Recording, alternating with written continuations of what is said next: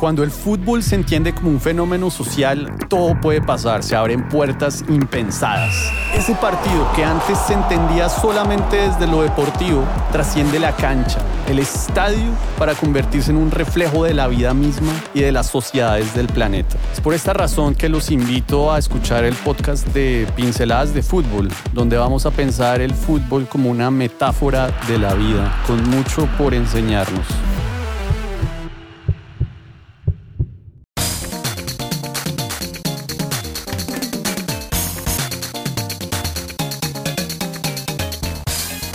Bueno, un saludo a toda la comunidad de Pinceladas de Fútbol. Yo soy el admin PDF, fundador de este colectivo social y cultural que viene reflexionando sobre este deporte desde 2012. El invitado de hoy es un invitado especial. Hoy nos acompaña don Guillermo Ruiz, eh, periodista deportivo, escritor, investigador, estadígrafo, psicólogo, docente Don Guillermo Ruiz también fue secretario general de la DIMAYOR en dos oportunidades, asistente de presidencia del Deportivo Cali, gerente deportivo de Millonarios y Santa Fe, en fin. Eh, en su perfil y recorrido se identifica una, una polivalencia y una integralidad de, de roles, eh, pero principalmente para, para mí, principalmente es un honor tenerlo a él, ya que lo considero básicamente una, una Biblia del fútbol colombiano. Él es para mí uno de los pilares fundamentales que, que permite comprendernos eh, el fútbol, la identidad colombiana a través de sus innumerables libros. Y junto a personajes como Hernán Peláez, Iván Mejía y, y, y, tipos de, esta, de, este, de este tamaño, yo creo que don Guillermo Ruiz juega un rol esencial en, en permitirnos conocernos mejor. Entonces, bienvenidísimo, don Guillermo. Eh, muchísimas gracias, de verdad. les agradezco enormemente el tenerme en cuenta, en eh, conversar un poco sobre fútbol, su historia, su actualidad, eh, su proyección, sus cosas buenas, sus cosas no tan buenas. Yo creo que en el fútbol uno todos los días aprende y pues ese hay que estar hay que tener la disposición suficiente para, para estar atento, ¿no? Para asimilar todo eso que de alguna manera nos, nos sirve y, y ver de qué manera se puede cambiar lo que, lo que no, lo, lo que no comía ayer. Bueno, teniendo aquí a una, a una eminencia de lo que es como el conocimiento estadígrafo y futbolero de, de Colombia, yo quiero empezar haciéndole una pregunta que nos va a hacer viajar quizás un poco a, a su infancia, una pregunta así básica. ¿Cuál es el primer recuerdo futbolero que usted tiene? ¿Cuál es el primer recuerdo que, se le, que usted cree que, usted todavía recuerda? Mire, yo mm, nací en un ingenio, San Carlos, Tuluá, donde el espacio sobraba verdor por todas partes, jardines, las casas eran separadas por jardines y en esos jardines, pues nosotros de niños correteábamos detrás de una pelota. Y yo recuerdo que antes de pedir una bicicleta o una cosa por el estilo, a mí me dieron una pelota y esa pelota era de letras. No la controlaba nadie, esa brincaba más que... Pero igual uno trataba de jugar con ella y pues uno a través de la pelota hacía amiguitos, juega con ellos, pues son juegos que no son fútbol propiamente, pero tirarla para allá, correr para allá, en fin, este tipo de cosas que tienen que ver necesariamente con una pelota. Y poco a poco fuimos creciendo allí en el ingenio, estudiando en el colegio, obviamente en Tuluá, y fuimos aprendiendo de fútbol, aprendiendo a jugarlo. Éramos silvestres, no teníamos inicialmente un profesor, jugábamos todo el día, y si era posible toda la noche, no había problema. Recuerdo con, una, con especial afecto el día que me regalaron el primer uniforme de fútbol y un balón que era amarillo. No era naranja, naranja, no amarillo, naranja. Y yo dormí con el uniforme y dormí con el balón. Ya no me lo quería quitar nadie. Y para mí esa fue una sensación maravillosa. Yo empecé a amar el fútbol desde muy niño. Mi papá no era futbolero, mis hermanos tampoco lo eran tanto, pero yo sí vivía 24 horas pendiente del fútbol. Y a través de un amigo de mi padre, que sí amaba el fútbol, que lo jugaba y lo hacía bien, fue que ya empecé a, entenderlo, a jugarlo de una manera ya más de conjunto, entramos a un equipito, que éramos peladitos de 10, 12 años, allá en el ingenio, jugábamos campeonatos allí, que no eran en canchas grandes, teníamos unos espacios pequeños, jugábamos 6 contra 6, 5 contra 5, en fin, pero hacíamos torneos, campeonatos, y eso celebrábamos, teníamos vueltas olímpicas y copas y cosas por el estilo. Era una cosa muy bella en aquella época. El único deporte que se practicaba allí, además del rugby, era la natación, que teníamos eh, como las sequias y todo lo demás de meternos y nadar. Pero el deporte prioritario era el fútbol. Luego ya me vinculé a algún equipo independiente, luego el colegio, luego un que se llamaba el Boca, en fin, varios equipos donde ya uno le va tomando el gusto al fútbol. Pero me gusta esa anécdota que el uniforme que le regalaron no era ni del América ni del Cali, o sea que no lo intentaron eh, endoctrinar hacia, hacia un equipo en particular y ese primer enamoramiento fue con el deporte como tal. Sí, pero si yo no me acuerdo mal, Azul sí tenía ese uniforme, la camiseta era azul. La camiseta de ese primer uniforme que me dieron, pues no tenía escudo, era una camiseta azul y el pantaloncito era blanco si no estoy mal. Ajá. Podría jurarlo. No, eso no me inclinó inicialmente a Millonarios, ¿no? Eso apareció con los, con los años. Pero, pero sí debe haber algo de identidad. Yo siempre he dicho que el cielo es azul, ¿no? Claro, y entonces ahí bifurcamos a la siguiente pregunta, pues, ¿qué era esa? Usted, usted, se, usted es hincha de Millonarios. ¿Y cómo, cómo nació ese enamoramiento por, por los embajadores?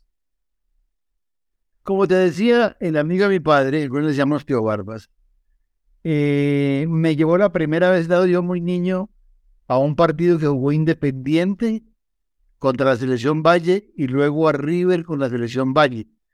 Eso fue en el 58, si no estoy mal. Tenía yo nueve años, más o menos. Y entonces el gol del empate de la selección Valle lo convirtió Maravilla Gamboa. Y a mí Maravilla Gamos me convirtió en un superídolo. Yo veía que era grandísimo. Papá no medía como 10 metros. Además jugaba muy elegante, muy flaquito, pero jugaba muy bien.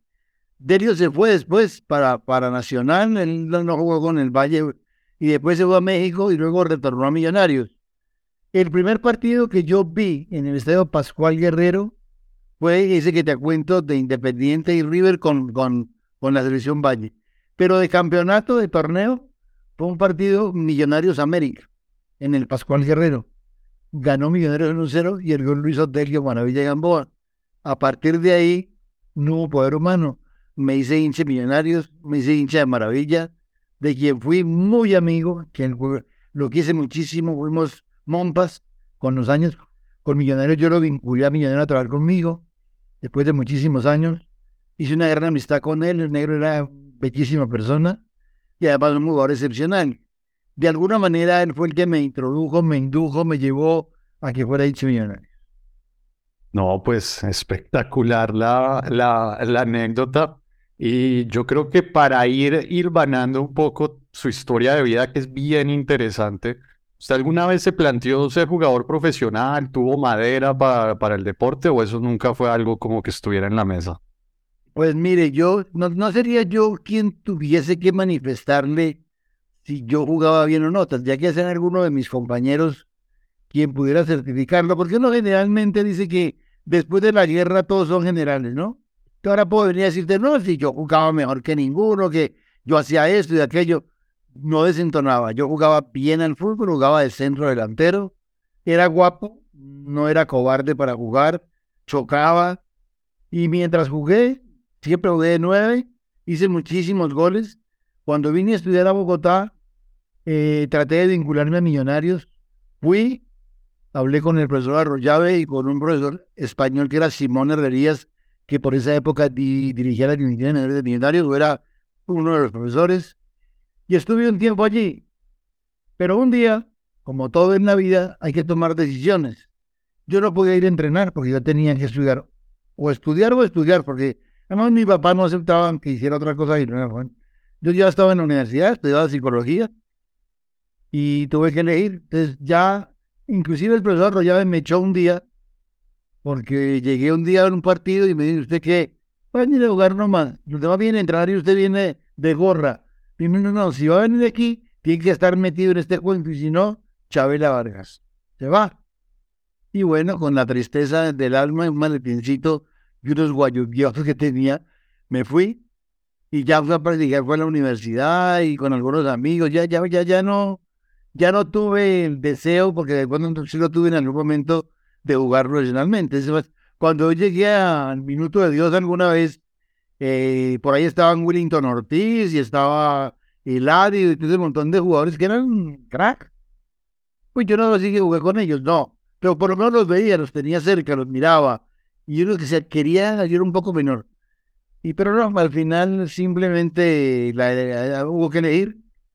Y elegí eh, inicialmente pues, mis estudios pero al poco tiempo de haberme graduado me vinculé al fútbol a través de, una relación de amistad con el doctor Botero Moreno en Medellín, con quien fue la primera persona con la que hablé formalmente, digamos, de, de un vínculo con el fútbol, por allá en el año 75, 70 y pico. Y pareciera entonces que el fútbol ejerce en su vida como un magnetismo, como un magneto, mejor dicho. Usted estudia psicología y uno pues se hubiera imaginado que pues que ya su devenir era como psicólogo, no sé, en algún campo, pero como usted me lo acaba de mencionar, vuelve al mundo del fútbol y si no me equivoco es como ya más al mundo dirigencial, ¿cierto? ¿Cómo es esa transición y cómo es que usted empieza como a labrarse un mundo en, e, en ese, en ese universo? Mire, todo se da, eh, los tiempos de Dios son perfectos, ¿no? Yo, yo, yo llevaba con el fútbol 24 horas al día, entonces pues, yo quería el fútbol más que nadie en un almuerzo, o en una comida más bien, en el año 76 tal vez, en el Hotel Notibara, me invitó un personaje que era eh, director de noticias de Caracol, que era Alberto Velázquez Martínez, me invitó a una comida con la gente del Atlético Nacional. Y ya por esa época yo sabía de fútbol, yo todas las revistas que llegaban a mi mano las guardaba, y el gráfico, ahora te cuento una historia muy linda de los gráficos y eso, pero inicialmente yo todo lo guardaba, vea deportes, vea deporte gráfico, eh, ovaciones, esfera deportiva, todo lo que salía de fútbol yo lo guardaba. Mi hermana me ayudaba con las once para comprar las, las revistas, mis amigos me las regalaban. Y yo empecé a hacer un archivo de fútbol desde muy joven. Y me encantaba leer de fútbol y de jugadores y todo eso. Entonces, yo, esa primera relación o reunión que tuve con Don Hernán, en aquella de cada comida, como que me despertó el bichito y dije, ¿por qué no voy yo a trabajarme esto si, si no es tan complicado? No trabajé con él formalmente, pero sí me reunía con él en su oficina tres, cuatro veces. Estaban apareciendo por aquella época Pedro Sarmiento, Hernán Darío Herrera, un central que se llamaba Camilo Echeverri, que era muy bueno. Bueno, esa relación la tuvimos un tiempo y luego yo, por cuestiones de trabajo, me, me vengo a vivir a Bogotá. Y estando en Bogotá, un día fui a Di Mayor porque quería vincularme al fútbol. Ya para mí el bichito lo tenía por dentro, ya quería. Y me dio algo con Jorge Correa Pastarana y le dije, Jorge, mire, yo quiero esto, esto y esto. Y, y Jorge me abrió la puerta. Me dijo, venga a ver y hacemos. Y entonces empecé a trabajar en Di Mayor. Yo era, yo el primero que tocó el archivo y organizó las fichas y los años folder fui yo. Ahí eso, eso era un tierrero terrible. En el folder de Víctor de Panot estaban los papeles de Sergio Sierra, de Di Estefano, de, todo. Pero una cosa que tuvo que empezar por organizar jugador por jugador, club por club, folder por folder, de cada uno. Entonces me encantaba la tarea. Y me vinculé a Di Mayor como en el año 77, no sé, por allá por dos años. Y ya después me lleva a Gorayeva en Deportivo Cali. Ya trabajaba en Di Mayor. Ya tenía mi, mi función como secretario. Yo le colaboraba a Jorge y a los clubes y todo. Y un día me dice Gorayev que quiere tener un asistente como yo, que no sé qué y tal. Y entonces me fui a trabajar con el alcalde. Fue año y medio, inicialmente fueron dos años insoportables. Gorayev era un tipo que trabajaba 25 horas al día y quería que uno estuviera con él en todas partes. Era muy, muy difícil, la vida familiar a uno le complica mucho, porque era un hombre de, fútbol, pero de fútbol. Y uno quería estar con sus hijos los tenía chiquitos y mi mujer y no era tiempo para nada, todo era fútbol. Y entonces, bueno, después aparece la oferta de millonarios a través de, otras personas y vengo a millonarios, pero, pero al principio fue básicamente coincidencial, fue una situación que se fue dando así, porque el amor por el fútbol se le va dando a uno y mi Dios me va dando el gusto de vincularme y bueno, ahí empecé hace como cincuenta y pico de años atrás.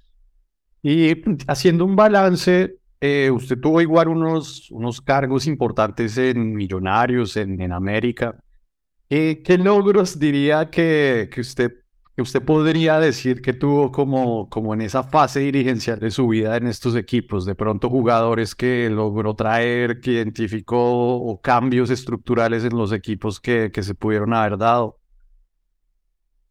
Mire, eh, en el Deportivo Cali no tuve mayor injerencia. Era muy difícil. Gorayen manejaba a los jugadores, manejaba. De pronto, en algún momento, yo le colaboré con la elaboración de algunos contratos de los jugadores. Yo era el pararrayos. Yo, yo citaba al jugador, le hacía la oferta, el jugador decía que no, yo lo hablaba con el Gorayen y Gorayen lo arreglaba.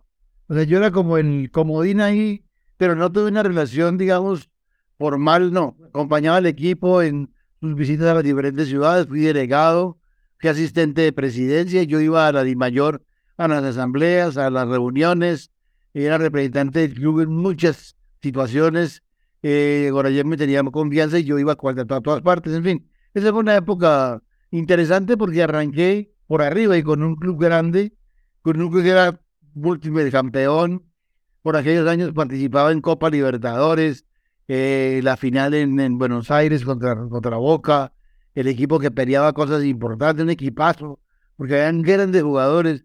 Luego llega Willington Ortiz, este año y medio, eh, aquel partido en, en, Argentina que gana Millonarios a River fue una cosa, perdón, Cali a River fue una cosa majestuosa, la disfrutamos como nunca, en fin. Y ya, digamos, el fútbol se fue convirtiendo en, mi, tarea diaria. Ahora, yo no tuve que ver en el pase de Willington Ortiz, pero cuando llegué a Millonarios, sí tuve alguna injerencia, vía directa, la traída de Pelufo, la traída de Bernardo Iguarán, eh, Wilmer Cabrera, Villalba. O sea, yo era el que hacía las investigaciones de los jugadores, eh, la traída de Juan Gilberto Funes, por ejemplo, que fue una cosa de mucha suerte, pero maravillosa al final. Eh, luego la recomendación que hizo Manera para traer a Troviani, yo fui por él. En fin, ya hubo una relación directa con jugadores y tal, pero jamás tuve ninguna pretensión ni de ser empresario, ni dedicarme a una actividad. A mí no, no, me llamó mucho nunca la atención, pero el haber sido subcampeón con Millonarios en el año 83, campeón 87-88, luego campeón con todas las divisiones de la América, campeón con América, eh, haber estado en la selección Colombia en plan de asistente, sobre todo en las selecciones juveniles y, y, prejuveniles, de las sub-17 y sub-19. Eh, en fin, todo ese montón de, de, gestas pues, para uno son logros importantes. Y yo creo que quien no edifica y hace cosas en el fútbol, pues termina sobrando. A uno lo mantiene el trabajo, la creatividad, el esfuerzo, el estar investigando, buscando, el estar resolviendo problemas de tipo médico, de tipo organización de viajes, de tipo contratos de trabajo, hay un montón de cosas y estar atento. Lo que pasa es que al final uno termina cansado de tanto viaje, de tanto avión, de tanto hotel, de dejar lejos la familia, de que los hijos se le crecen a uno y uno ni cuenta se da. De pronto viene el trago, las relaciones sociales, de los amigos, las boletas, pues un montón de jodas que necesariamente ya eso termina por, por saturarlo a uno y entonces en un momento determinado yo decidí ya retirarme crear la empresa que tengo hoy, que es la que hace los libros y, y bueno, ahí voy nadando a veces contra la corriente, pero ahí vamos. Claro, y para cerrar un poco con ese tema de los dirigentes deportivos, o sea, me atrevería a hablar por un gran segmento de la sociedad al ver en la figura del dirigente, verla con algo de sospecha y un poco de desconfianza, quizás por los escándalos recientes que, que tuvimos en el país con Bedoya y demás. Pero me parece que el dirigente es como una figura que, que no termina de generar una confianza. Usted que vio y que vivió ese mundo, ¿cómo se deberían preparar los dirigentes eh, deportivos futboleros del mañana? como para aspirar a mejorar la clase dirigencial de nuestro país. Acabas de tocar un tema muy importante, porque mira que cuando yo me vinculo al fútbol en mi plan de gerencia deportiva hace muchos años atrás, eh, no había mucha experiencia en ese sentido. Habían sido cuatro o cinco los gerentes deportivos, había sido un señor de Millonarios, Valderrama, había sido un señor de Nacional y Cari Benavides, había sido Antonio Patiño Vinasco, que era un empresario antioqueño, eh, y algún otro. O sea, no, no, cuando yo arranco en esto, no eran muchos los que, los que sabíamos o teníamos interés de, de, aprender de esto del derecho y de la parte deportiva. Yo tuve la suerte, después de una Copa Libertadores de América, eh, la del 84, que me entero de que en Argentina hay un curso de dirigentes, para dirigentes, para, para secretarios deportivos, se llamaba el TEN. Y yo averigüé y tuve la suerte de que me dieron un copo. Y estuve cuatro meses estudiando. Me tocó como jefe al profesor Adolfo Pedernera. Estuve cuatro meses, hice migas con él. Y haber estado en un club como River, como Boca, haber visto cómo funcionaba su administración, sus divisiones menores, el trabajo de los técnicos, el seguimiento a los jugadores profesionales, a los jugadores aficionados, las casas concentración, las casas hogar, todo el trabajo físico, médico, alimenticio, todo lo que tiene que ver con la organización general de un club, pues cuando yo volví a Millonarios, empecé a trabajar de esa manera, porque de verdad que fue maravilloso haber hecho ese curso. Y yo creo que eh, el problema nuestro es que no hay una formación para dirigentes, o sea, no hay, ahora de pronto por ahí hay cursos aislados y doctorados que se inventan de tres días y un tres días no consigue ni, ni aprende nada. Universidades que tienen que eh, alumnos de 17 años que van a ser técnicos de fútbol. Un montón de mentiras que no, no tienen sentido. Un, un, tipo para ser técnico de fútbol tiene que por lo menos haber jugado 10 años en primera división como lo exige España, Argentina. Eso no, es no lo hace de la noche a la mañana. Un técnico tiene que aprender muchísimas cosas de fútbol, de la vida, de, del mundo del fútbol es una cosa muy especial, muy distinta. Pero para eso hay que prepararse. Entonces, eh, sería muy importante que hubiese seminarios, que usted tuviera la oportunidad de ir a Europa, de observar trabajos administrativos, trabajos deportivos, de que hubiese una facultad que ofreciera por lo menos un par de años una capacitación real en todo lo que tiene que ver con el manejo deportivo. Yo creo que eso es necesario para que mañana los gerentes deportivos y los que manejen la parte administrativa de los clubes sean gente que conozca el tema. Y no, la plata no trae la sabiduría. Hay gente que llega a los clubes llenos de plata, pero pues que se la tiran y la botan porque al final, si usted no tiene quien lo oriente y quiere diga, mire, por aquí el camino, pues se llega y se gasta mucha plata, pero se bota. Y eso no es el sentido. El fútbol hay que pensar que es una empresa que hay que organizarla de tal manera que permita que todo el mundo tenga sus funciones específicas claras, de que uno, de que uno tiene que rendirle al otro de que hay una junta directiva que tiene que ser consciente de que conozca todos los panoramas del fútbol, que sepa de divisiones inferiores, que conozca el medio en el que el niño se levanta para jugar y ser jugador mañana, porque ese señor va a estar con ese niño muchos años y cuando es hombre, pues si le enseñó de niño, no va a tener que corregir al hombre, lo va a tener ya una formación real y hecha. Entonces yo creo que falta, falta en nuestro país eh, una, una, una organización que de verdad ofrezca alternativas reales para muchos que quieren hacer gerencia, gerencia deportiva y cosas de ese estilo. Y no son seminarios de ocho días, ni, ni cinco días, ni cursos de dos horas con doctorados y cosas por el estilo. Eso no sirve para nada. Para nada, no sirve para nada. Es una mentira. Llenar la casa de cartones, Pablo llena como un tugurio. Llena de cartones que no sirve para nada. Yo creo que hay que capacitar a la gente, evaluarla, seguirla y darle oportunidad a esos buenos para que definitivamente nuestro deporte y nuestra administración cambie. Es que, por ejemplo, Bill Shankly, el, técnico del, Liverpool, decía que la gran trinidad sagrada del fútbol era el equipo, los hinchas y el director técnico, y que los dirigentes no entraban ahí, que los dirigentes más bien de lejitos. Y, y yo creo que finalmente cuando nosotros hemos, o sea, me acuerdo de Alfonso Señor, pues pucha, ese señor se puede decir que era como un dirigente como soñado, ¿no? Por su aporte al fútbol colombiano, a su cultura, la, pasión con la que hacía. Entonces, ojalá como que en el futuro podamos como orientarnos más hacia esa figura. Eh, don Guillo, aprovechando su sabiduría, yo le invito a un pequeño segmento en donde yo quiero que nos nos ilustre un poco con su criterio a una, a una serie de, de preguntas, obviamente muy subjetivas, no espero, creo que la subjetividad en el fútbol es algo, es algo innegable, pero alguien con su radar y con su conocimiento, yo creo que eh, quilates en la opinión que pueda brindarnos claramente los tiene. Son preguntas corticas, pero pues siéntase libre de, de comentarnos lo que, lo que piense. Entonces, eh, en su criterio, el mejor jugador colombiano de todos los tiempos. Pues eh, sin duda Wellington Ortiz Palacios. Yo lo vi, lo tuve cerca, fue mi compañero de trabajo. Yo lo admiré desde el momento en que lo vi jugando. A poquitos en el mundo tenían la habilidad y la sapiencia del fútbol como Wellington.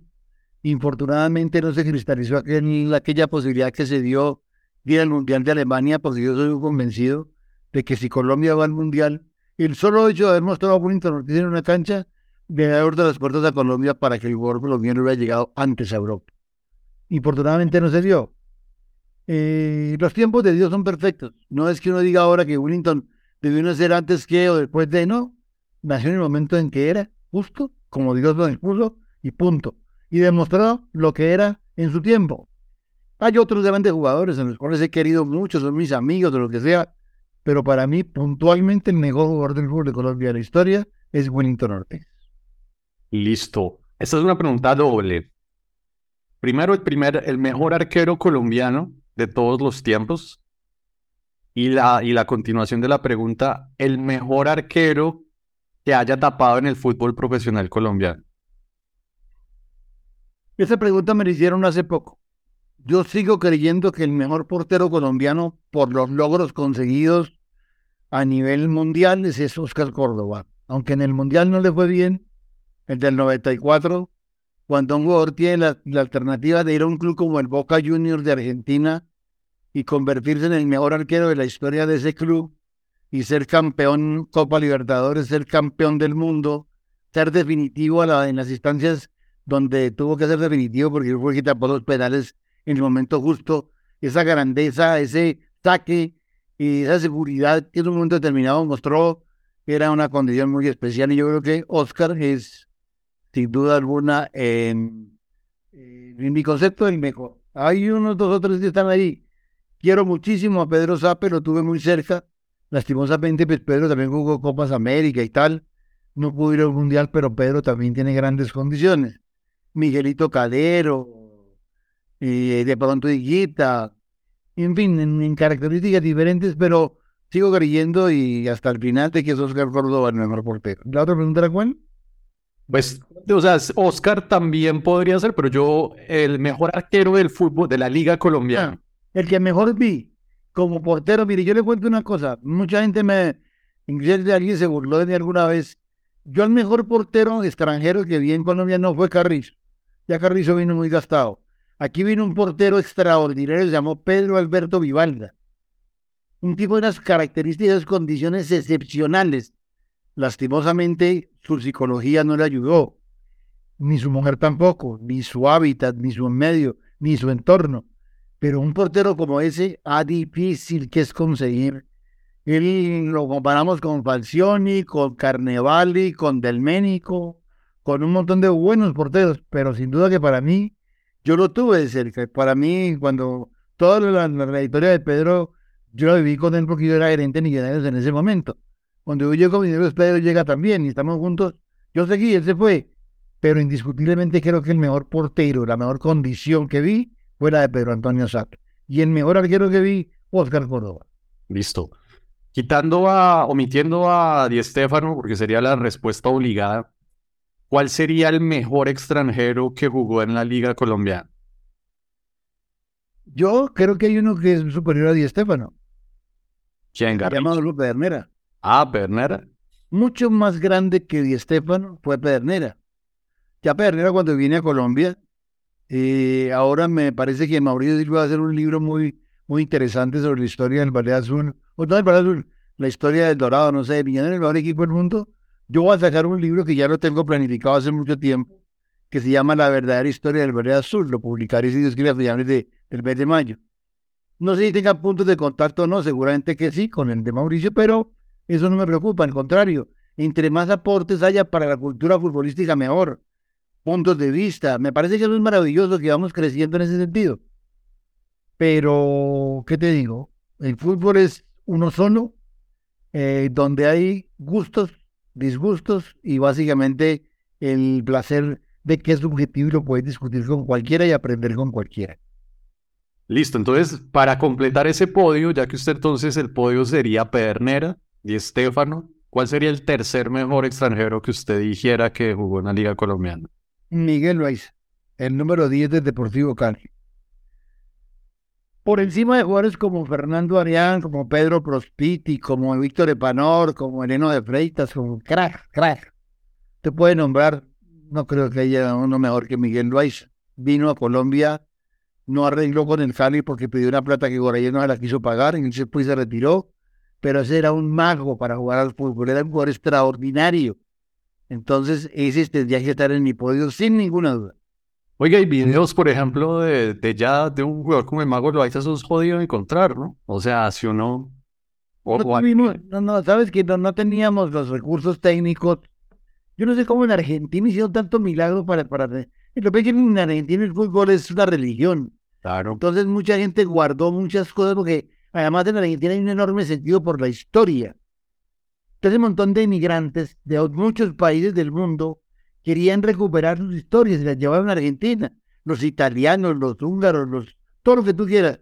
Y esa gente conserva un, un, hermoso sentir por la historia. No hay nada más fascinante que sentarte con un par de veteranos argentinos a hablar de historia. No de fútbol, de lo que sea en Argentina el chofer de taxi te da cátedra, te da cátedra de, de dónde están los mejores lugares, lo más especial, por qué razón eh, fulano es el fundador. Te dan Nosotros aquí somos totalmente distintos, somos mucho más folclóricos. Entonces, ese, ese sentido y ese valor por la historia es fundamental y ojalá de alguna manera la cultura recuperara. Menos teléfonos, hermano, menos copia y pegue. Lea más, investigue más. E, eso es lo que yo creo que en un momento determinado nos hace falta. Y perdóname que me ha Darío. Bueno, no, tranquilo. Siguiendo ahí el, tiquitaca, preguntas, mejor cobrador de tiros libres del fútbol colombiano. Hombre, yo vi un par que me encantaron, que eran Sergio Santit, el Flaco Sierra, antes fue Pepe Romeiro, un brasileño que le pegaba con un fierro, Nivaldo Peisoto, Valdomiro Franco. Últimamente veo muchos menos cobradores de tiros libres, ya casi no hay, o sea, yo tuve un gol de tiro libre así, con una perfección de antes, ya no se ven. Pero había grandes cobradores, maravillosos. Tipos unos que le pegaban muy fuerte Jorge Aravena, el chileno, le pegaba con curva, le pegaba con recta, una cosa. Esos jugadores ya no los ven más, ya no los ven más. Inclusive los jugadores se quedaban practicando, ya no lo hacen. Ahora este jugador termina y sale su camioneta de 100 millones de pesos a andar por la ciudad. En aquella época no, no tenía que un Renault 4 pues el tipo se quedaba en entrenamientos dos horas más practicando tiros libres con la barrera, sin la barrera, se quedaban otros con él, entonces el tipo perfeccionaba y esos goles eran bellísimos, ya no los vemos muy poco.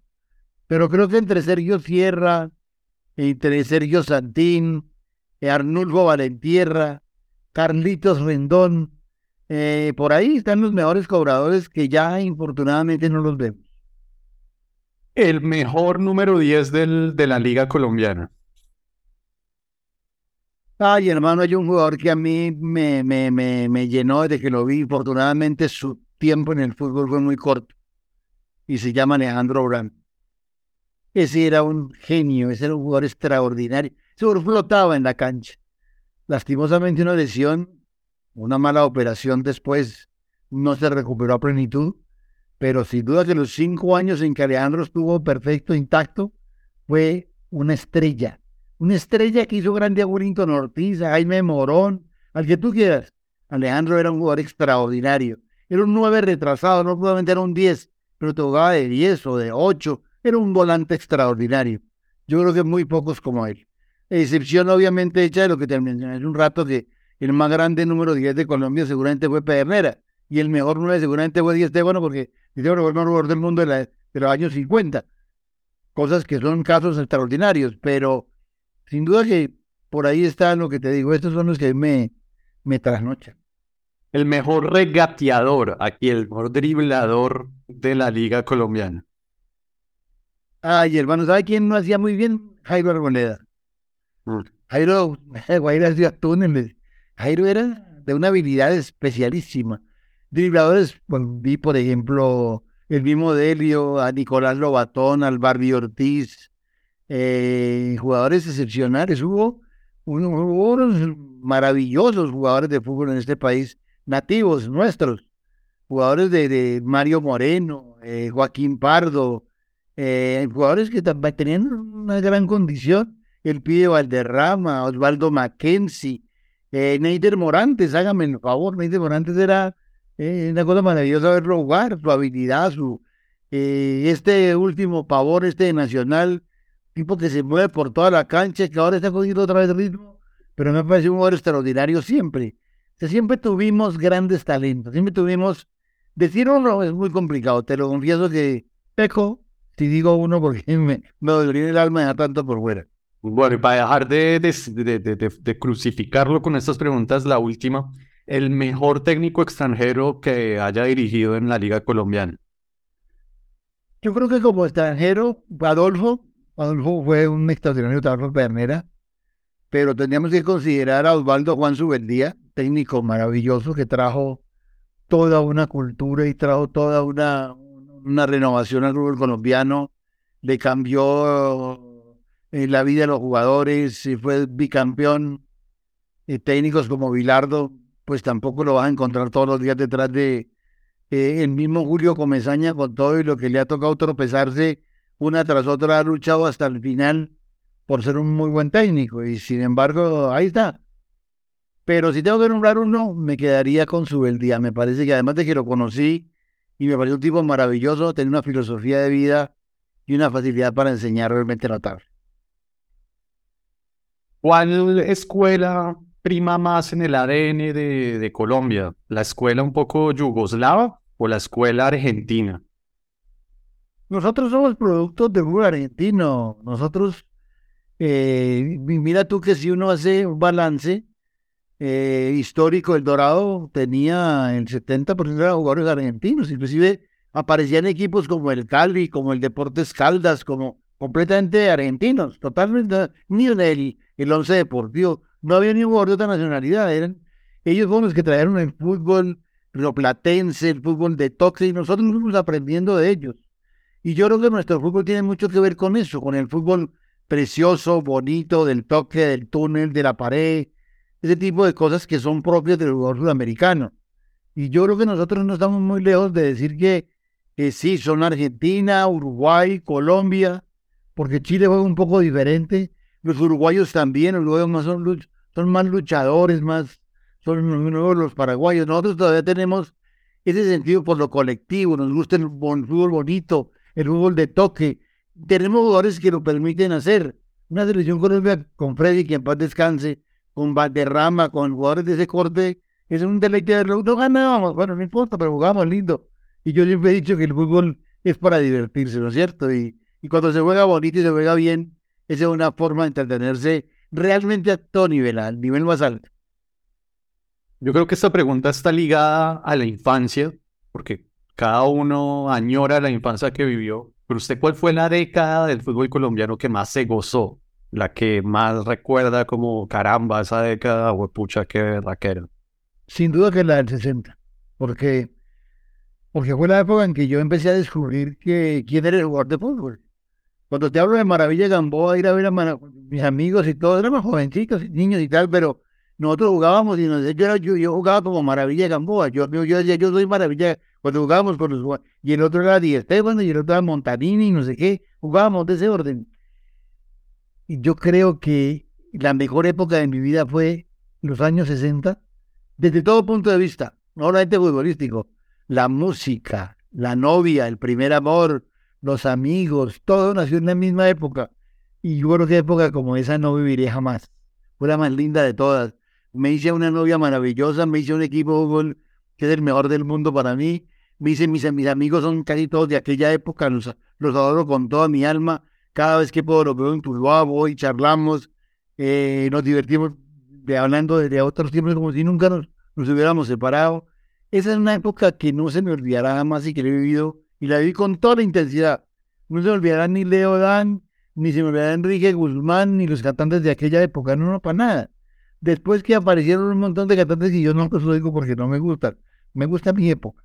De pronto después también un poco después de los 70, con equipos bien armados, sin duda un buen fútbol, aunque no conseguimos, bueno, fuimos, fuimos subcampeones suramericanos de la Copa América, eh, fuimos casi al Mundial, me faltó muy poquito.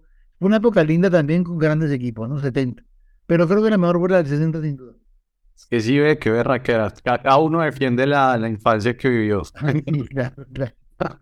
Eh, no, y, quiero preguntarle, usted vio a Pele jugar, ¿cierto? Sí, sí, muchas ¿Cómo fue, ¿Cómo fue ese día, ese partido? ¿Cuál fue el partido? ¿Fue el partido, el famoso partido del Chato Velázquez o cuál, cuál fue? Sí, lo vi aquí en Bogotá, sí. Ese fue el del Bonche. No, pues es que yo a Pele lo vi desde antes, porque en 1960, que yo tenía 10, 11 años, y con el tío Barba, con el amigo de mi padre, fuimos a Medellín. Pele vino a jugar a Medellín primero. El partido de fue en Medellín contra el Medellín y luego jugó con la, no, con la selección Colombia y luego contra Medellín. Luego vinimos aquí a Bogotá y lo vimos jugar contra Millonarios. Luego nos metimos, ya cuando estábamos más adolescentes, en el 67, nos metimos un viaje de Cali a Bogotá para ver, perdió en Santos 2-1, goles de Eduardo Casi. Después nos vimos a Barranquilla en un bus terrible ese viaje, pero lo vimos jugar contra, contra Junior en Barranquilla. Eh, yo cogí aquí en Bogotá, en Medellín. Yo me seguía a Pelé porque Pelé para mí fue el más grande de la historia pero también al Botafogo, al de Garrincha, Didi, Amarildo, ese equipo del Mundial, Dios que lo tenía para el Botafogo, también lo vi. Vi el 6-5 aquí del Campín. Y recuerdos espectaculares de épocas. Por lo tanto, digo que los años 60 fue una época maravillosa porque todo eso conjuga en, la misma década, todo lo que estamos hablando. No, pues ya me queda claro que, que usted hace parte de la de las de los 60, viejo. y de Pelé, y de Pelé también. Entonces, eh, yo me decanto más por Maradona, pero usted... claro, es obvio. Todo es, todo es subjetivo. Eh, don Guillo, eh, usted, por ejemplo, trabajó con la, lo que yo denominaría como la, la, la época dorada de, del periodismo un poco de fútbol en Colombia. Hace poco que entrevisté al escritor Ricardo Silva Romero, hablábamos sobre esa época en donde las figuras como Hernán Peláez, Iván Mejía, Carlos Antonio, o sea, como toda esa generación de periodistas, pues inevitablemente en algún momento dejará de ejercer y, plantea como una transición a una nueva manera de hacer periodismo que pues se está viendo hoy en día. Yo creo que usted compara el periodismo de fútbol del año 2023 con el del año 70 o 80, es una vaina totalmente diferente en todos los aspectos. ¿Usted cómo, cómo vive este nueva, esta, esta nueva manera de hacer periodismo sobre fútbol pues, que se está manifestando en todos los países del mundo? Hay una, hay una situación de la vida que, que uno tiene que entender y es que hay cambios, eh, algunos uno los acepta y otros no. Eh, cuando aparece esa música metálica y hay un montón de cosas que a quienes no la escuchamos y no nos gustó nunca, bueno, no nos va a gustar ahora. Eso sí, olvídese. Yo no sé cómo Hernán hay un programa con De Francisco y se entienden a la perfección. Me parece maravilloso y yo me muero de risa oyendo, o sea, uno de un lado y al otro del otro. Son generaciones totalmente opuestas pero son gustos, ¿no? Cada uno, y, no solamente en la vida, en el fútbol, en la música. Yo, a través de mis años en el grupo, fui conociendo a los periodistas. A Hernán, lo conozco hace muchísimos años, un tipazo. Siempre ha sido un personaje para mí eh, muy respetado, lo quiero mucho, lo respeto mucho. Siempre ha sido un tipo legal, chévere, con el cual se puede hablar de fútbol abiertamente, un tipo sin secretos, tipo que jode el fútbol como si tuviera 16 años como si viviera de 20, así, y habla de los jugadores y los partidos con un entusiasmo realmente espectacular. Es que Hernán es un tipo muy especial, muy particular. Pero también conocí en el camino a Carlos Antonio Vélez cuando recién llegó, que trabajaba con Armando Moncada en el Pro Deportivo, creo que se llamaba el programa. Conocí a Jorge Eliezer Campuzano, el hermano de Armando, tipo extraordinario, un personaje. Conocí a Javier Hernández Bonet cuando era muy joven en Medellín, a Javier y Aldo Neire en Nuevo Estadio, a Oscar Rentería, a Mario Alfonso Escobar en Cali. Y te juro que con todos tuve una relación maravillosa, cortés, y conmigo fueron muy especiales y muy respetuosos, todos. Nunca tuve problemas, excepción Jaime Ortiz Alvear, que un día, que porque lo saqué del camerino me emberracó, pero era la orden que no lo encargue el camerino, pero ahí me, ¿y por qué me van a sacar a mí? Y me tocó sacarlo. Y un discurso medio tonto y que después arreglamos, pero eran de las cosas que se daban porque cada uno tenía que cumplir sus funciones. Igual, siempre amigos, ¿no? Y te puedo nombrar a muchísimos, a Mario Leiva Mejía, a Mike Forero Rugués, a mucha gente, a Humberto Jaime, un tipo extraordinario, gente de unos valores y de un modo de ser. Además me abrieron el camino siendo yo muy joven, eh, sin, sin, sin, sin reparos. O sea, gente linda que por eso me mantengo tan agradecido con todos. Tengo grandes amigos y los quiero a todos porque han sido tipos como el Tato Zanin, con el cual he tenido una relación reciente, tipo espectacular, encantador, buena persona, te colabora sin, sin, sin ningún problema, o sea, sin egoísmos. Pero así como encuentras gente muy buena, encuentras gente muy mala, encuentras gente perversa, gente que te busca y te busca y te quiere hacer mal. Gente mala la hay también, y mucha, infortunadamente. Y está cerca de todo el mundo. Así como hay gente maravillosa y buena, como todo, hermanito, como la plaza. Usted encuentra la fruta fresca y la fruta podrida. No se meta con la podrida que generalmente termina mal. Pero hay de todo. Y sigo insistiendo en que la gente que conocí en el fútbol fue el Gordo Mejía, Iván. Pues no tengo una relación muy estrecha con él, pero toda la vida nos hemos entendido, hemos conversado, hemos hablado, sin intimidar, pero hemos sido buenos amigos, o sea, no. Y en eso también soy muy agradecido porque el que le han ofrecido la amistad a uno, el reconocimiento, el trabajo que uno hace y todo, eso es importante también, ¿no? No, sí, no, y la pregunta se la hacía, digamos más que nada, yo, yo, soy, yo tengo 36 años, yo viví los 80, los 90. Yo recuerdo de mi infancia, por ejemplo, grabar los programas de, de todo fútbol en Caracol, que para mí era como como un programa tan futbolero. Era como una cosa que duraba cuatro horas, que hacían la previa, que se metían a los camerinos, que se ponían a hablar con los jugadores. Y, siento que a medida que, que, pasa el tiempo, el periodismo de fútbol como que se torna un poco más frívolo, un poco más liviano, ligero, no sé, y de pronto sí, sí personajes como Hernán Peláez, Iván Mejía, Carlos Antonio, sí significan quizás el, el final de una era y pues el comienzo de otra. Como todo. Además, lo, lo, que hablábamos hace un rato, viejo, eh, donde había más libertad y había más posibilidades de tener una relación de amistad con los amigos y todo ese tipo de cosas, ya hoy no se ve. Hoy es eh, eh, el jovencito que anda detrás de un computador y afortunadamente pega y copia. Hay un montón de estupideces que se dicen impresionantes. El hecho de que la mujer interior me parece maravilloso y que poco a poco vaya aprendiendo, pero que no pretenda saber de todo cuando nunca le pegó una pelota. O sea, hay uno habla de lo que conoce y en el fútbol es muy importante haber jugado al fútbol para poder hablar de fútbol. Porque es que esa relación de amistad, de grupos, de, de intimidad, de, códigos y todo ese montón de cosas, existe en el fútbol y eso no es fácil de... Yo pienso que cuando Claudia Hernández, una niña que, a la que quiero mucho, empezó siendo las primeras crónicas, seguramente le costó muchísimo. A Martí Herrera, a las niñas que arrancaban, yo sé que les costaba y uno les ayudaba. Venga, mí yo le consigo el lugar para que lo entreviste y uno les ayudaba y todo pero, pero yo pienso que faltaba para ellas un ambiente más futbolero. Es que, digo, que jueguen, bueno, que jueguen, claro, y que se preparen y que mañana cuando hablen de fútbol, pues sean personas que han tenido la posibilidad de haberlo jugado, de haber sentido que es un camerino, que es una entrevista, de haber tenido que embarrarlo en un momento determinado, acertar en otra, porque todo es parte de un aprendizaje que debe tenerse para que te formes un criterio respecto a lo que vas a comentar. Es muy fácil venir a decir, no, que tres cuartos de cancha y que la diagonal de no sé qué. Ah, el fútbol no está complicado. La cosa del fútbol es una cosa muy elemental y muy sencilla. Y hay que aprender a verla, claro, pero se ve muy sencillamente. No tenés que inventarte. Yo hice estadísticas hasta hace como 10 años, menos, poco. Pero la estadística de hoy es distinta a la que yo manejaba. Yo manejaba los récords, manejaba las marcas, manejaba los resultados de los partidos. Hoy no, hoy manejan el tiempo que salió, el tiempo que desentó, el tiempo que un montón de cosas que yo no entiendo y que no, no me interesa saber. O sea, la estadística de hoy no es la que yo manejé. Entonces, yo prefiero dedicarme un poco más a la historia, investigar y escribir un poco lo que hago en mis libros, que es tratar de consignar los hechos históricos que mañana le pueden servir a la gente para tener y agregar investigaciones mucho más profundas, si se quiere. Hoy en las transmisiones de fútbol me da la impresión que lo están inundando a uno de, tantos datos estadísticos que ya, ya, ya no sé uno qué, pretenden que uno haga con eso y, y pues creo que hay un lado ahí perverso también.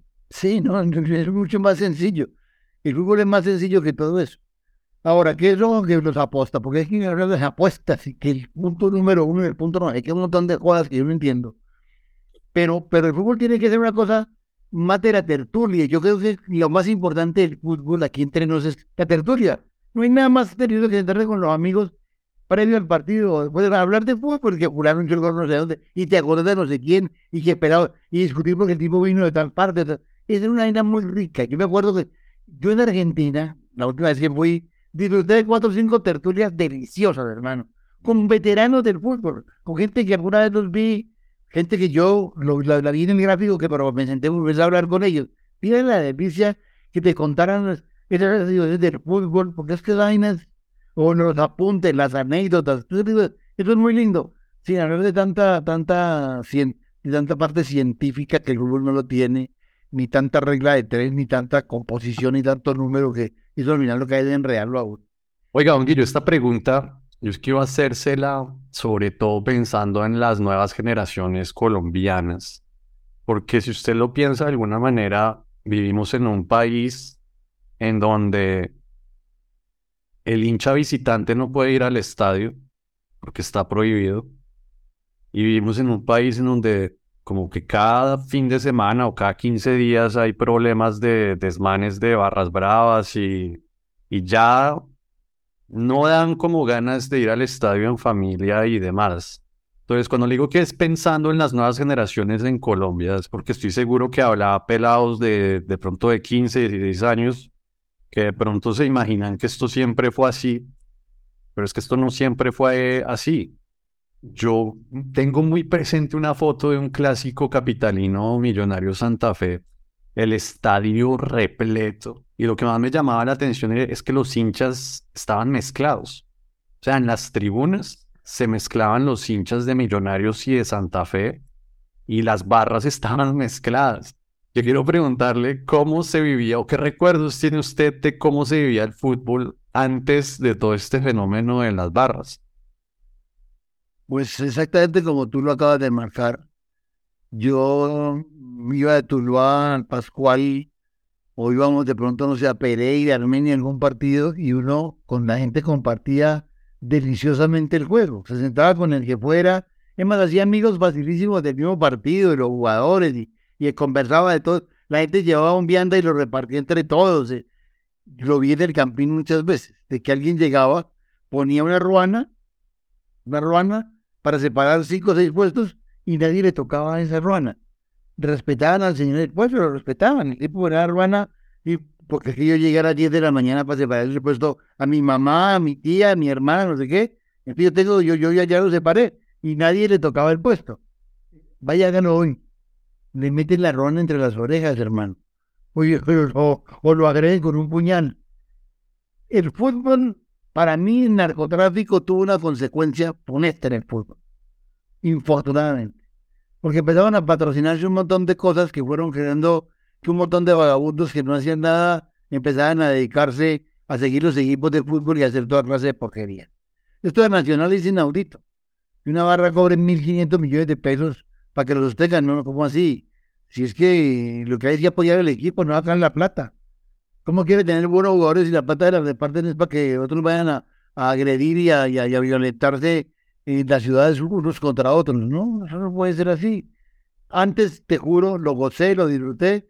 Yo hace mucho no voy a fútbol formalmente, más de 20 años, ya no volví.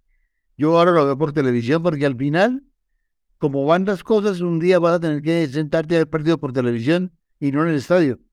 Se te va a acabar ese goce. Vamos a ver estadios como los de hoy, desocupados, lindos los colores, amarillos, naranjas, verdes, todo muy bonito, pero desocupados. Excepción de algunos partidos de finales que de pronto la gente acompaña a los equipos. ¿Por qué? Porque la violencia de alguna manera se iba apoderando de ese gusto tan lindo que era llevar la familia, llevar los hijos. Y yo me acuerdo que el papá llevaba los dos o tres chinitos y los niños felices en el estadio, correteaban para allá sin peligro. Hoy no se puede hacer eso. Hoy un niño sale a la calle y no sabe, vienen cuatro vándalos y los llevan por delante y, en fin. Y eso necesita una cultura, hay que cambiar de cultura. Es una cosa muy compleja. No creas que es una cosa sencilla. Así como se fue creando y hoy las barras son fuertes y son eh, violentas y son muy poderosas, eh, eso desmontarlo es muy complicado. Hay derechos que esa ya tiene y que no, no, no, los van a quitar. Van a mantener, eh, en fin. Eso es cuando antes en, el, en alguna época patrocinaban los, los, señores del narco para los equipos para que viajaran de una ciudad a otra. Diez buses, todo pago, más el trago, más una clase de porquería. Se, se fue creando un ambiente de, de, que es lo más fácil, armar la, la, caída, hacerle barra un equipo, pero usted le dan plata para que vaya y no tiene problemas. Eso no es así, hermano, eso no es así. Creo que hay una situación que de alguna manera, culturalmente, yo no sé si la policía, yo no tengo, no, no, no, pero sí ahora hay que cambiarlo necesariamente para el bien de toda la comunidad. Claro, ojalá. Eh, don Guillo, ya entrando un poco en el bloque final, usted me habla de Argentina y me plantea con justa razón un país en donde el fútbol es una religión. No es menos que eso, es, un, es casi que un, un, estilo de vida, una, una religión. Adicionalmente, Argentina y otros países en donde también se alcanza este estado. Yo pienso en Brasil, en, en Uruguay, en Inglaterra, en Italia. ¿Usted cree que algún día Colombia pueda acercarse a ese nivel como de cultura en torno al fútbol? ¿Y qué debería suceder un poco para que Colombia pudiera trascender hacia, hacia allá? Porque creo que como usted lo dice, por ahora nosotros somos todavía un país intermedio para abajo, un poco en esa cultura. Yo creo que de pronto hay ráfagas en ese sentido, ¿no? Hay momentos en que hay eh, un respaldo, sobre todo la selección Colombia, eh, como tal, ha conseguido el respaldo de un país, cosa que no pasaba antes. Antes la selección, sí, jugábamos la eliminatoria, pero no tenía el, fuego y el fuelle que tiene hoy. Hoy selección un partido amistoso y la gente la acompaña.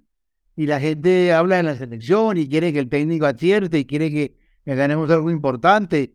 La selección te arrastra cualquier cosa. Entonces, tenemos un país con una selección que es muy poderosa desde el punto de vista de su gente, de su afición. La gente ama la selección y te llena cualquier escenario. Si juegan Pasto en Villavicencio, donde juegue la selección, te lo va a llenar. La gente respalda al equipo, lo respalda. Hoy en día juega y juegue, ahí está la gente, ahí está, lo apoya.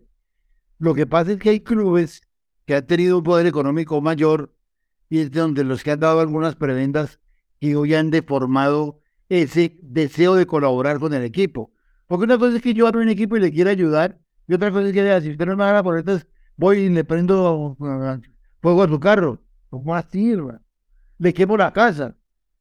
No, como en Argentina cuando la Copa Libertadores le dicen, si nos ganan el partido les llevamos la casa. No así. Así que le llevamos la casa, ¿qué es esto?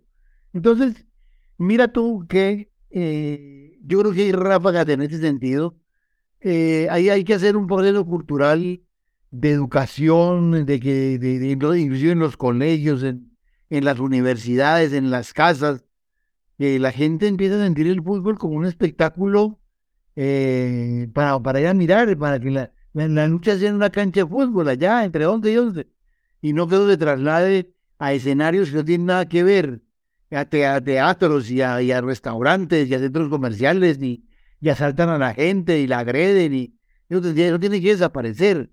Tenemos que tener la autoridad suficiente para que eso no se dé. Es la seguridad de muchísima gente que va al fútbol alegremente a dar un espectáculo y que lo goza y que tiene todo el derecho de hacerlo. Pero en la medida en que se mantengan esas barras y sigamos eh, auspiciando eso, pues todos los días la gente buena va a tener menos alternativas y menos posibilidades de apreciar su deporte favorito. Eso me parece un riesgo y un dolor enorme de que yo, yo por ejemplo, tengo unos amigos en Boyacá, se venían en una camioneta, como seis de ellos, a jugar a Millonarios. Cada domingo, va a Millonarios se venían. No volvieron, hermano, porque un día lo trajeron saliendo, de, llegando aquí al, al Castillo del Campín. Les quitaron hasta, el apellido. Es, es que estamos robando a la gente la posibilidad de que goce de algo que es casi que lo único que tiene. Lo único que lo entretiene es el fútbol. El único deporte que te da un poquito de higiene mental, que te tranquiliza, que te saca todo ese montón de, de fogosidad que llevas por dentro, es el fútbol. Pues tenemos la oportunidad que lo, que lo hagamos sanamente, bonito, que los partidos sean jugados 90 minutos, que se respeten los jugadores, no que se tiren al piso cada tres minutos como anoche, que el Pereira le tiró un, un triunfo maravilloso porque reculó y, y, le dio espacio para que le ganara. Nos matara mentalidad. ¿Cómo así? Yo gano, faltan 10 minutos. Yo tengo que tirarme para arriba, hermano, a ver cómo saco. Me echaron un jugador, el equipo hecho para atrás, reculó, pum. Cuando menos me pum, todos perdimos. A mí me dolió el alma, te lo juro. Yo quería ganar el Pereira, como colombiano que soy. Y gocé el espectáculo hasta donde fue espectáculo. Cuando echaron el jugador, cuando cambiaron las redes de juego, entonces no, aquí nos mataron otra vez. Como pasa siempre en Argentina. Algunos en verdad no hacen. Algunas.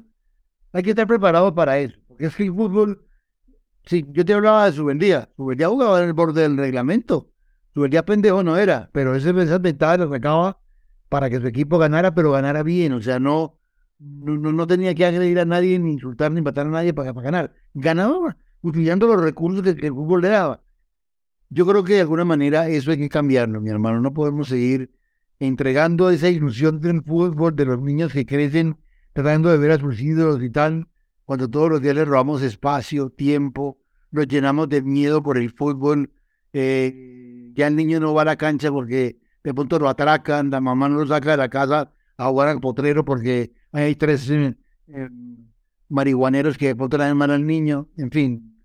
Yo sí jugué en la calle, yo sí, rompí vidrios y me dieron pelas por eso. El niño de hoy no. El niño de hoy juega entre juega con un perro en su casa o con un computador en su casa también, ya no sale. Pero vea que hay algo que yo eh, identifico en esos países de tradición futbolera que le comento como Argentina, Uruguay, eh, Brasil, eh, Inglaterra, Italia, Francia. Y es una cosa que ojalá en Colombia pudiera suceder en los próximos decenios. Y es sencillamente la creación de una pirámide de equipos más congruente. Ya me explico. Eh, si usted coge la, la, liga brasilera, la liga brasilera tiene eh, cuatro peldaños profesionales y por debajo de esos cuatro peldaños profesionales tiene como otras tres divisiones amateur. Y es como, una, es como una pirámide que usted ve como algo arraigado en el suelo que, que está eh, produciendo jugadores en permanencia.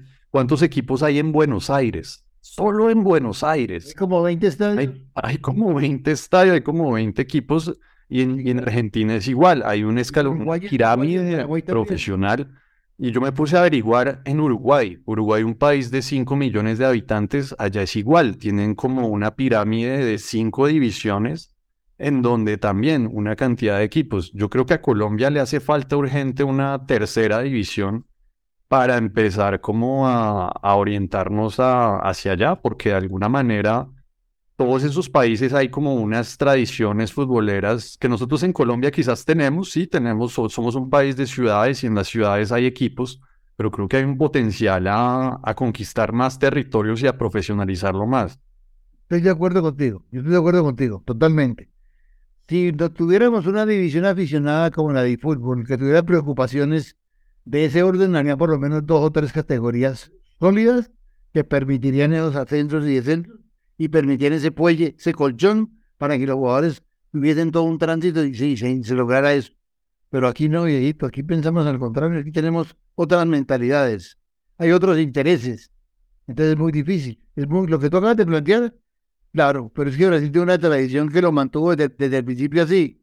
Nosotros la B nace en el 90 y en el 90 que nació la B, después de que hicimos un montón de intentos. Y ahora es un enredo la B y ahora hay un torneo adicional que es la Copa, pero esos torneos son como, como, como, eso satura el fútbol, satura, pero no le da una base como la que tú estás pensando en que hay ese colchón de una categoría a otra y van subiendo. Yo no la veo. Aquí la veo muy complicada, sobre todo que próximo no, no creo que se haga nada parecido. Pues ojalá. Vino de sus 17. Vamos a un torneo y nos vuelven rope trabajo. ¿Por qué? Porque no hay torneos competitivos en ese nivel, entonces no hay donde sacar jugadores. ¿O no? Pues vamos a ver qué, qué, pasa a futuro, pero si dentro de 50 años seguimos solo con las dos divisiones, creo que sí, podidos. Pero bueno, don Guillermo, llegando ya... ¿Qué tiene que presentar? Llegando ya al, final, vamos a tocar ahora el tema más bacano de, de la conversación y es su, pues, su empresa de libros. O sea, yo quiero realmente hacerle de nuevo el reconocimiento. Yo creo que usted juega un rol esencial en la memoria y la identidad del fútbol colombiano porque a través de sus libros se logra armar una parte importante del rompecabezas de nuestra identidad futbolera. ¿Cómo, usted cuántos libros de fútbol ha publicado a día de hoy? Vea, mi hermano, linda la pregunta y es un tema que yo también quisiera abordar un poco más de fondo. Yo tengo publicado algo así, creo que estos últimos dos, que son el de Bucaramanga y el de Pereira, porque vienen otros dos ahora, van como 41, 42, por ahí, no sé. Eh, alguien me hablaba de un récord y decía, vamos a tratar de hacer por lo menos 100, a ver si hacemos el récord. La intención es eh, que hayan documentos que recuperen la historia del colombiano. Si tú te vas a un club, a un club como el Pereira, a un club como el Bucaramanga, a buscar en sus archivos, no existe nada, no hay nada. No hay nada. Si no lo hay en Millonarios, no lo hay en Santa Fe, no lo hay en el Cali, pues ven, lo va a ver en el Quindío o en el Pereira. Entonces yo, un día, estando en Di Mayor, decía de Correa, porque hay que hacer algo para recuperar la historia del fútbol colombiano. Lo que pasa es que jamás tuve un apoyo. O sea, te confieso yo me he tenido que ir a rogarle, a rogarle a los, a los, a los eh, patrocinadores, hermano, échenme una manita, pues ayúdenme. hay algunos amigos que me han ayudado, sin duda que sí, pero siempre es uno como, o sea, no hay una empresa que me haya dicho, venga, me va a respaldar este proyecto, porque esto es bueno para el futuro de los hinchas y ellos deben mañana conocer la historia de los equipos, la historia de su fútbol, y esta parte cultural hay que explotarla, porque así como un equipo explota una camiseta y dice huevos en la, la suma o no sé qué cosa, hombre, debe haber un libro que tenga la historia de los, clubes para que la gente aprenda quiénes jugaron allí, quiénes fueron, eh, sus récords, sus marcas, sus, campañas, todo eso. Yo, yo, yo me, me, lo, me, lo, me lo propuse, hacerme he perdido muchas cosas, yo he perdido mucho más de lo que he ganado. Yo un día cogí un carro que tenía con seis mil kilómetros y lo cambié por un archivo fotográfico. Una locura absoluta. Pero ese archivo me ha dado para que yo pueda tener eh, más de un carro, porque yo con las fotos que cambié ese carro, pues he puedo hacer los libros. Y ahí salen las fotos de esos archivos que yo cambié por el carro. Una bicicleta que me han regalado, mm, que costaba como 6 millones de pesos, la cambié por un montón de fotos de un señor fotógrafo que necesitaba la bicicleta. O sea, y cosas de ese estilo, pero yo no he tenido un respaldo real de una empresa que me diga, venga, Guillermo, vamos a hacer un proyecto bien bonito para recuperar esta historia del colombiano con una, para que los niños conozcan en los colegios, para que el aficionado tenga esto, tenga... Los clubes no le dan nada de cultura a los fichas.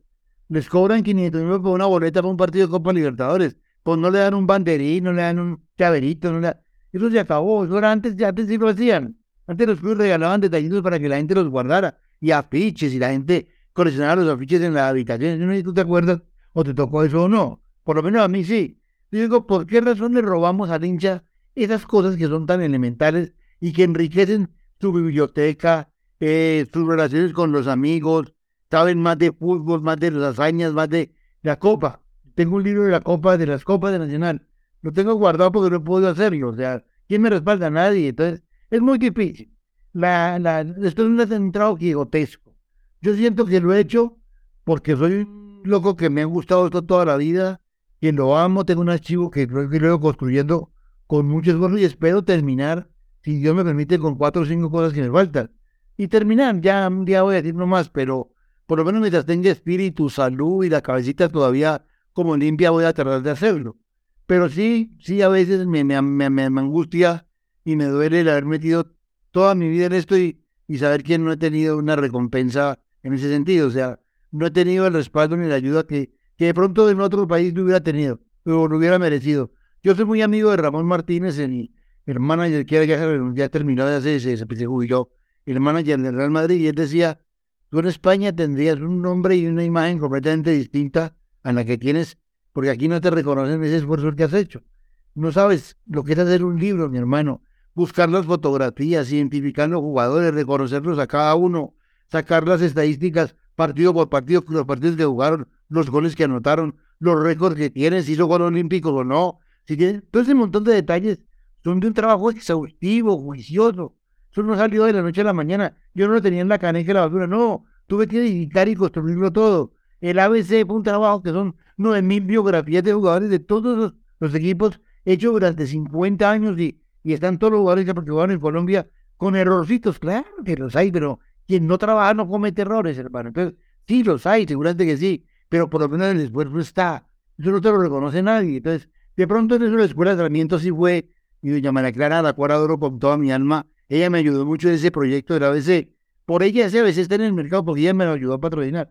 Pero es la única que ha dicho, venga, le ayudo. Entonces yo digo, lindo sería tener un, respaldo, una empresa que le ayude a uno, por lo menos a sacar el producto y ponerlo en, al servicio. Yo no sé si regalarlo por, con promociones, yo no sé, pero a que a la gente le llegue todo este esfuerzo y todo este trabajo, porque seguramente que, que va a ser lindo que no tenga el libro ni de ese hinche millonario, o el de Santa Fe, o el... Yo tengo acá Flores del Bucaramanga, salió hace unos tres días. Nunca un libro del Bucaramanga, el libro de historia Bucaramanga.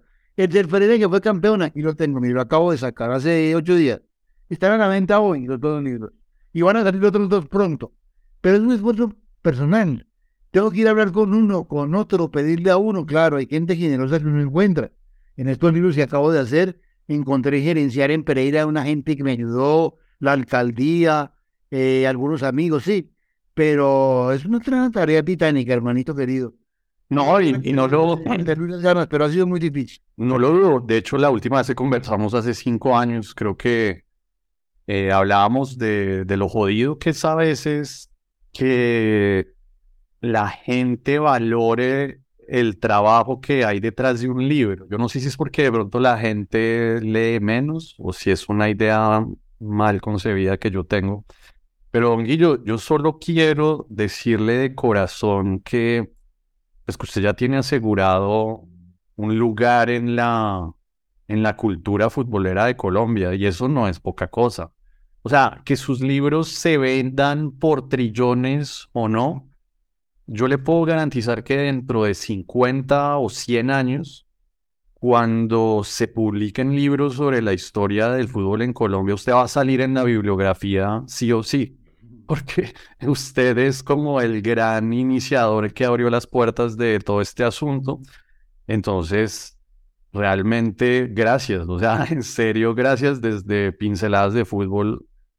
Creo que usted es algo de mostrar a otros países, es una experiencia muy, muy valiosa y por lo cual realmente invito a, a los lectores de Pinceladas de Fútbol a que compren sus libros, porque realmente la pasión que hay detrás de ese proyecto es espectacular, la calidad de los libros es espectacular y revalido que, pues que don Guillermo Ruiz en, en 50, en 100 años, eh, él ya tiene asegurado su lugar en, en la cultura futbolera de Colombia. Entonces, don Guillo, para la gente que quiera comprar sus libros, ¿cómo puede hacer? ¿A qué número puede llamar? el tema. te voy a dar gracias por eso, porque es que es importante. Estos dos últimos libros están eh, a disposición en los dos teléfonos que te voy a dar. Uno es el 312-581-0845. 312-581-0845. Y el otro teléfono es 310-782-3858. Mi hijo Juan Guillermo y mi señora Gloria Cecilia son los encargados de hacer los repartos de este modelo porque yo tengo que trabajar, no puedo vender libros también. Entonces me ayudan en eso. Y en hacer los, eh, los, libros los hacemos. Juan Guillermo es mi estadígrafo de cabecera, es mi hijo. Ese, yo creo que no hay ninguno que trabaje la estadística como él. Hoy tiene una estadística montada espectacular.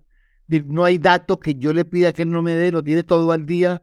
Ha trabajado conmigo desde niño, desde que tenía 10 años. Y Daniel, que es mi otro hijo, es el que hace todo lo que es dibujo, diagramación y todos los libros. O sea, yo tengo mi empresa montada por ellos y esto es de ellos. Mañana que yo me voy, yo sé que seguramente ellos van a tener la posibilidad de mantener esto intacto y te, lo mantendrán durante el tiempo que sea.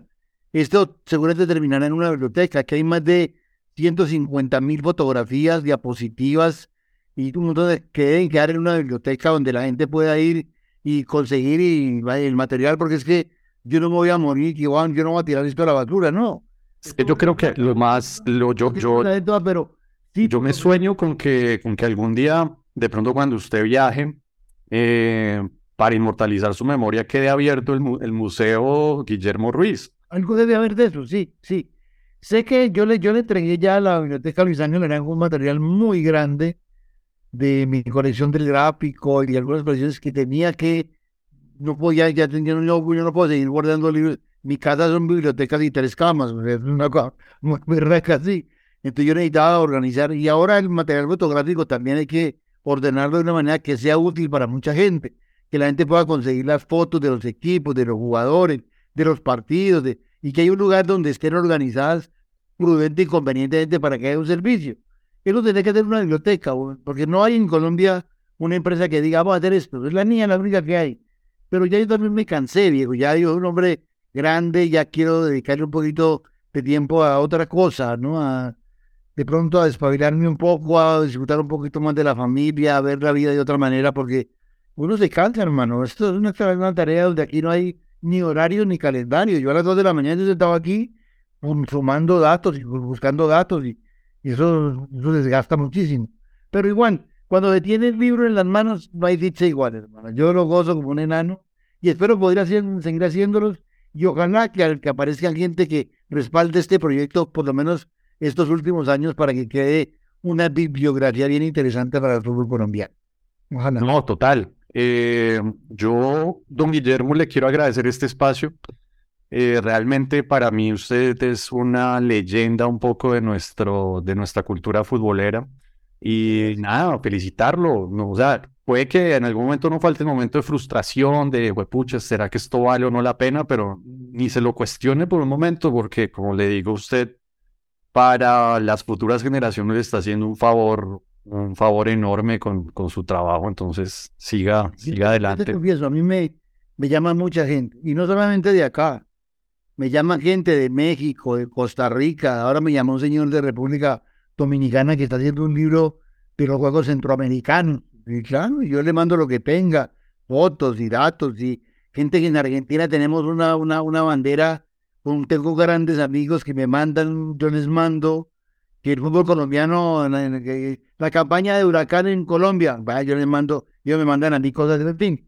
Es una cosa que, que, que, que estamos tratando de organizarla, pero lo que te quiero decir es que no hay un es una cosa que, que uno casi que lo hace por inercia, no, no hay un respaldo que uno diga, voy a dormir tranquilo porque hoy no tengo necesidad de, joderme porque no tengo que pagar arriendo, ni tengo que pagar tal cosa.